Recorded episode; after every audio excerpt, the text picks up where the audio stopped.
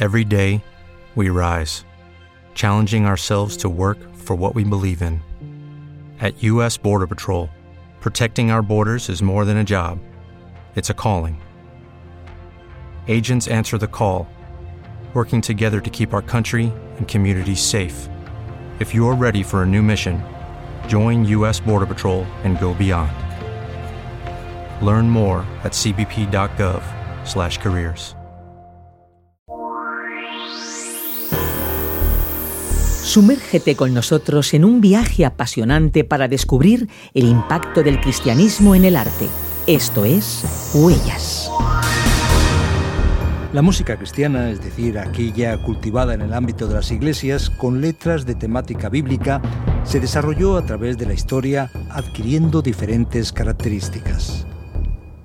Una etapa clave en el desarrollo del cristianismo fue sin duda la Edad Media. Europa vivió en ese tiempo un largo periodo entre el Imperio Romano y los estados modernos, justo después de que la religión cristiana se hubiera convertido en dicho régimen. Hablamos una vez más con Pau Grau, que está con nosotros vía telefónica, para identificar las huellas del cristianismo en la música, explorando aquella producida, por ejemplo, en el ámbito monástico. Nos vamos hasta los monasterios. Bienvenido Pau, gracias por estar con nosotros. ¿Cómo podríamos resumir el desarrollo de la música cristiana en la Edad Media? Pues muchas gracias a vosotros por la invitación de nuevo.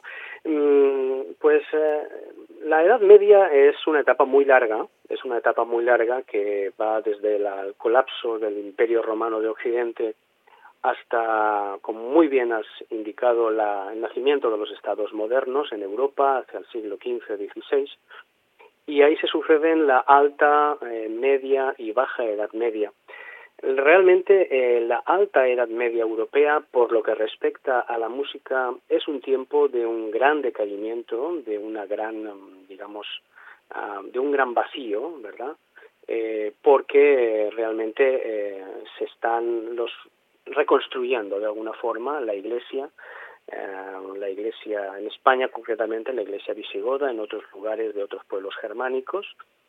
Y eh, digamos que, como digamos así, consigna general, eh, lo que tenemos es todavía una pervivencia, larga pervivencia de la salmodia hebrea, de los himnos grecorromanos, y de alguna forma, digamos, en la alta Edad Media, se va fraguando lentamente lo que será el desarrollo de la música a partir del siglo VII con eh, la importancia del canto gregoriano, del que hablaremos también. Em, el Papa Gregorio eh, hace, digamos, una sistematización, una reforma, y eh, en los monasterios y en los conventos es donde se, digamos, se recluye el arte musical dedicado al oficio, al oficio divino. Hay que recordar que el oficio divino eh, prácticamente queda recluido en los monasterios y es donde el culto, la celebración queda regulada y la música eh, queda eh, directamente adherida a este oficio con las partes de la misa que después se regularán, ¿verdad? Todo el Benedictus, Agnus Dei y todo el desarrollo de la misa, ¿verdad? Em, de alguna forma es un tiempo, por así decirlo, de reconstrucción, de reconstrucción desde las cenizas de, la, de lo que ha supuesto la, la caída del imperio romano en Occidente y que poco a poco va levantando el vuelo hasta que en el siglo XII, siglo XII empiezan los primeros testimonios de notación musical, empieza a escribirse la música, empiezan a aparecer los cantorales, que son aquellos libros grandes sobre los cuales los monjes, especialmente monjes, varones, lógicamente, pueden leer e interpretar la música, la música de la Edad Media. Si comparamos la música cristiana de aquellos tiempos con la actual, seguramente encontraremos grandes diferencias. ¿Cuáles eran las principales características de la música cristiana medieval? Pues eh, las formas del canto cristiano medieval eh, básicamente son el canto responsorial, es decir, el salmo ejecutado por un solista que se dirige a la asamblea, esto cuando es posible en una, en, una, en una celebración cultica abierta, y la asamblea responde con un estribillo al mismo. También existe eh, la salmodia aleluyática, que es una variante de este modelo que acabo de citar, en la que la asamblea responde con la expresión aleluya, y la salmodia antifonal. La asamblea repite algunos de los versículos como respuesta al cantor o al solista, al que lleva la celebración. Todo esto son formas de canto primitivo cristiano medieval que tienen todavía una raíz o una tradición judaica. ¿no?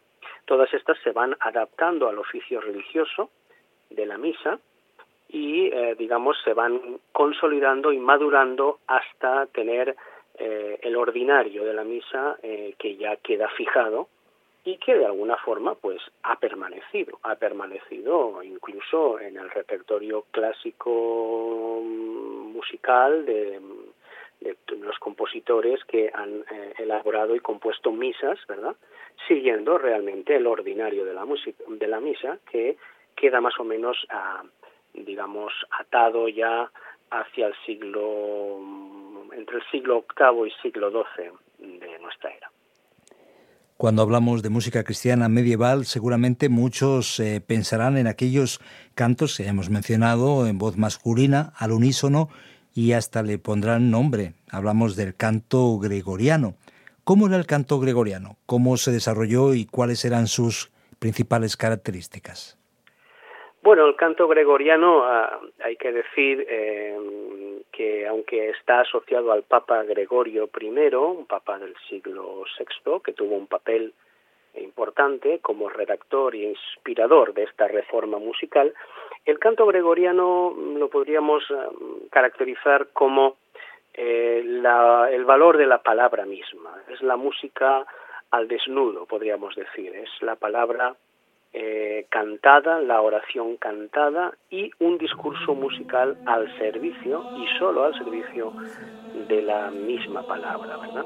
Como muy bien has dicho, era interpretado por monjes, como no podía ser de otro modo, eh, eh, que cantan al unísono, cantan al unísono una serie de melodías que están, digamos, basadas en una serie de tonos o modos tonales que vienen también de la antigüedad clásica y de alguna forma estos modos son escogidos en función de la temática, si es alegre, si es de gozo, si es de tristeza, de lamentación.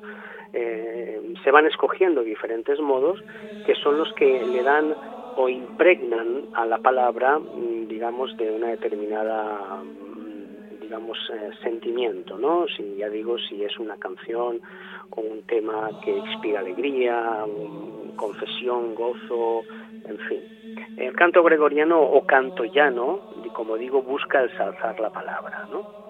Eh, cualquier lucimiento, cualquier intento de hacer, digamos, de la música algo, lo que, algo artístico queda completamente anulado, ¿verdad? Es, es una música monódica donde todos los cantores cantan la misma melodía sin acompañamiento instrumental alguno el ritmo es libre, es decir, no hay una serie, no hay pautas rítmicas, aunque todo ello, como digo, está sometido a la musicalidad del texto. Obviamente siempre se cantaba en latín y em, la ejecución podía ser silábica o melismática. Silábica cuando se asignaba un valor de una nota a cada sílaba o melismática cuando con una determinada sílaba se puede desarrollar un discurso melódico. El, gregoriano es una música muy importante, capital, ¿verdad? Porque desde ella se va a desarrollar la polifonía. La polifonía que ya aparece a partir del siglo XIV, siglo XV, ¿verdad?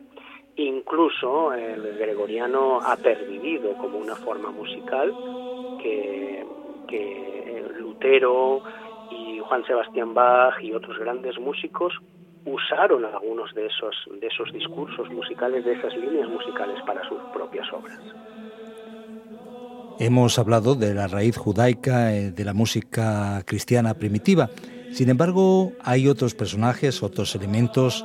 Destacamos nada más y nada menos que un personaje como Ambrosio. Hablamos del canto de la iglesia de Milán o el canto ambrosiano. ¿Qué podemos destacar de estos elementos interesantes.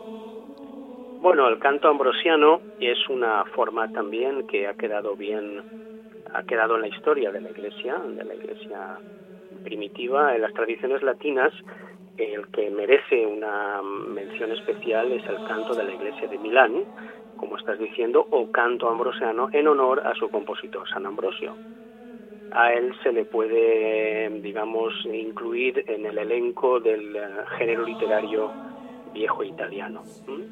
Eh, digamos, el canto ambrosiano es una variante dentro del ordinario de la misa que se resiste a la homogeneización, porque aunque la misa intentó que todo el orbe cristiano, en aquel momento católico universal, claro, hablamos de un tiempo anterior a la Iglesia indivisa, tanto eh, con la división de la Iglesia ortodoxa como después de la Iglesia protestante.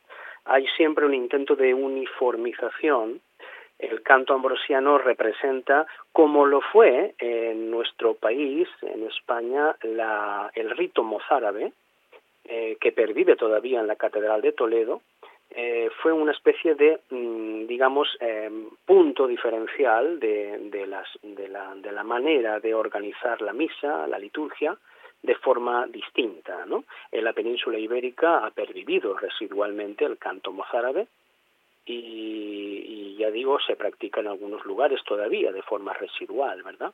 Hay una huella de esto en los antifonarios del Códice de León del siglo VII y el Códice de Silos del siglo IX, que están escritos de una forma distinta, sin referencias eh, a la altura de los neumas, es decir, con una riqueza de variantes muy importante y que responde a la pluralidad de formas que las misas, en, sobre todo en la alta Edad Media, tenían en, en Europa, ¿eh? sobre todo en Milán, Península Ibérica, etcétera. Muchas gracias, Paulau. Hemos hablado de la música cristiana en la Edad Media. ¿Con qué nos quedamos? ¿Qué podemos aprender de este momento de la historia? Pues aunque estéticamente estamos muy lejos de, de todo aquello, desde el punto de vista estético, eh, los cristianos eh, creo que debemos tener en valor, poner en valor, estar muy agradecidos a esa herencia, a esa gran herencia, que todavía en algunos himnos de Navidad y cánticos que cantamos tienen ese sabor antiguo de la música modal, de los viejos modos, de las escalas griegas, que no han desaparecido del todo. De alguna forma la música es un arte en el que se van sedimentando y se van acumulando como diversas capas, ¿verdad? Eh, cosas que no desaparecen del todo. Eh, en el sentido de la música primitiva eh, y, del cristianismo primitivo, la mayor herencia es el canto comunitario. Yo creo que es mucho mejor cantar juntos que escuchar cantar. Creo que es mucho mejor porque expresamos mejor las verdades de la fe, compartimos nuestra fe. Como decía San Agustín, oramos juntos con una oración bella, cantando. Cuando cantamos, oramos juntos. Y creo que esto es un valor que hay que destacar. De alguna forma en la Edad Media quedó reservada, ¿verdad?, a los monasterios y a los especialistas, pero de alguna forma la reforma protestante devolvió a nuestras a, la iglesia, especialmente a la iglesia evangélica protestante, ese don, el don de cantar juntos, de, de interpretar juntos y de edificarnos juntos, orar a Dios de manera colectiva y comunitaria. Yo creo que esta es la gran herencia. Cuando cantamos, oramos juntos. Muchas gracias, Paulau, por estar con nosotros.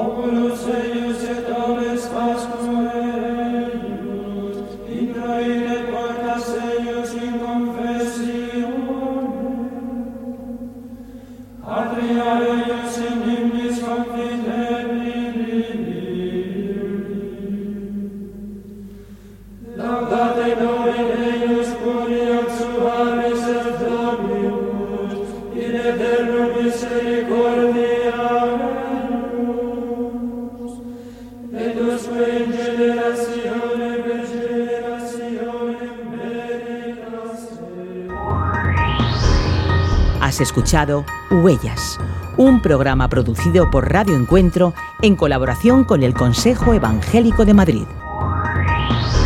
Huellas es un programa basado en la obra Huellas del Cristianismo en el Arte. Si quieres adquirirla, puedes contactar con nosotros a info@radioencuentro.net o bien llamando al 601 20 32 65.